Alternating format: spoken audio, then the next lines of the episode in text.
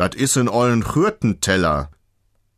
Ein Chürtenteller ist keineswegs ein Teller, von dem man Grütze, im Münsterland früher die tägliche Breimahlzeit essen kann. Die richtige Übersetzung lautet Grützenzähler.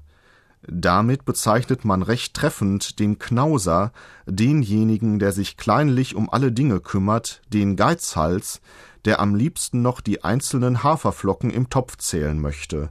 So ein Zeitgenosse hält sich übermäßig lange mit relativ unwichtigen Dingen auf, er verlangsamt notwendige rasche Entscheidungen, er geht seinen Mitmenschen mit seiner Pingeligkeit ganz schön auf die Nerven. Da muss er sich schon gefallen lassen, wenn man geringschätzig über ihn sagt, dat is in ollen Chürtenteller.